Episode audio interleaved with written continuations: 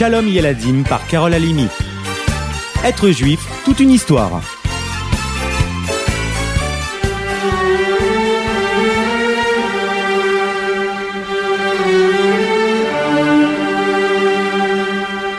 Vous ne connaissez certainement pas le Rida, les amis. Écoutez un peu son histoire. Rabbi Yosef David Azoulay. C'est à Jérusalem, un vendredi, au mois de Sivan, que naquit le petit Yosef David. Sa naissance n'est en fait prévue que quelques mois plus tard. Ainsi, lorsqu'il arrive au monde, on eut très peur pour lui. Le bébé semblait sans vie. Chacun pleurait. Seule sa grand-mère gardait l'espoir, s'occupant de lui, nuit et jour, sans se décourager. Grâce à tous ses soins prodigués, à tout cet amour, petit à petit, l'enfant revint à la vie. Conscient du miracle de sa naissance, il grandit donnant chaque minute de son temps à l'étude de la Torah.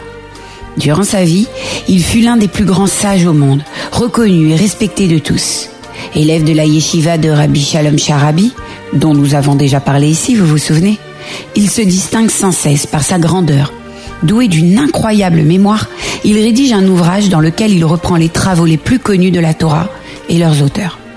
À 13 ans, il donne des cours aux habitants de la ville. À 16 ans, il écrit son premier livre. À peine quelques années plus tard, déjà, on le sollicite de partout afin de recevoir ses bénédictions.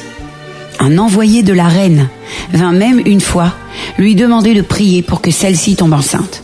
Quand on lui annoncera que sa prière a été exaucée, il répond humblement Ce n'est que grâce au mérite de mes ancêtres que leur souvenir soit une bénédiction. À Tripoli, à cette époque, vivait un juif, reconnu de tous pour sa sagesse.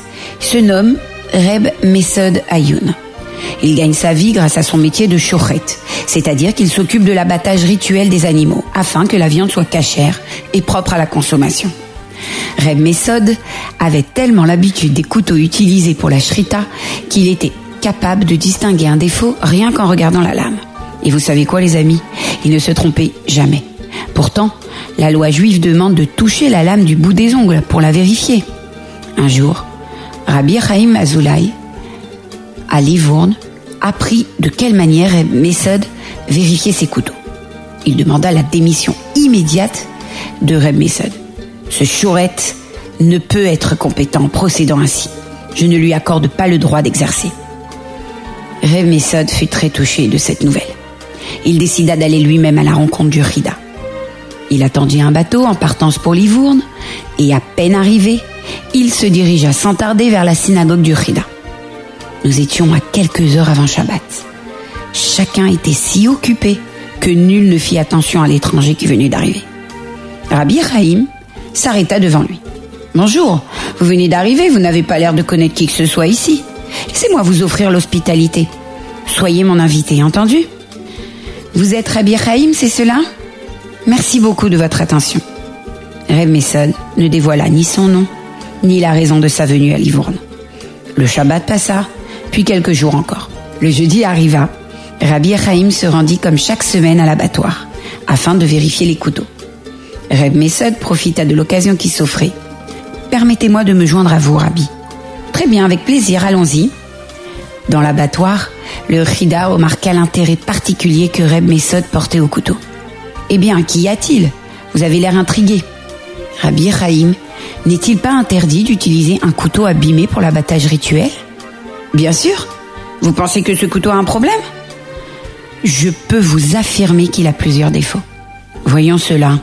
Le Rida passa la lame sous son ongle et sentit effectivement plusieurs imperfections. Il le donna donc au chochet afin de l'aiguiser. Cette opération terminée, le chochet rendit le couteau au Rida qui de nouveau l'examina. Très bien, cette fois il est conforme, n'est-ce pas? Touchez-le. Sans le toucher, Reb Mesod jeta un regard attentif sur la lame et répondit. Permettez-moi s'il vous plaît, Rabbi. Pardonnez-moi, mais ce couteau n'est pas conforme à nos lois. Il reste quelques défauts sur la lame. La halakha n'exige-t-elle pas une lame parfaite? Le Rida passa de nouveau ses doigts sur la lame. Vous avez encore raison, cette lame n'est pas conforme. Mais dites-moi la vérité. Seriez-vous Ireb Mesad Ayoun? Vous êtes venu jusqu'ici depuis Tripoli pour me faire comprendre mon erreur de jugement? C'est bien ça, Rabbi. Mérila, excusez-moi, mais si je vous avais révélé qui j'étais, auriez-vous écouté ma plainte? J'ai besoin de mon travail et je veille à ma tâche avec beaucoup de rigueur. Croyez-moi, ami, c'est moi qui vous demande Mérila. Je vous ai jugé sans vous connaître. Je me suis trompée sur vous et je vais corriger cette erreur en vous écrivant un certificat signé de ma main où je reconnais vos compétences exceptionnelles et vous donne le droit d'exercer la fonction de chorette. Promettez-moi cependant de vous efforcer de passer votre oncle sur la lame que vous examinez. Même si vous êtes sûr de vous, je ne voudrais pas que l'on croie qu'il est permis de vérifier un couteau autrement qu'avec ses doigts. Rêve Messod repartit pour Tripoli, où il peut exercer le métier de chorette très longtemps encore.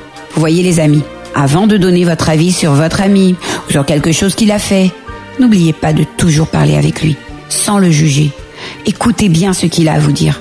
Croyez-le, il y a toujours une bonne explication à sa façon de faire.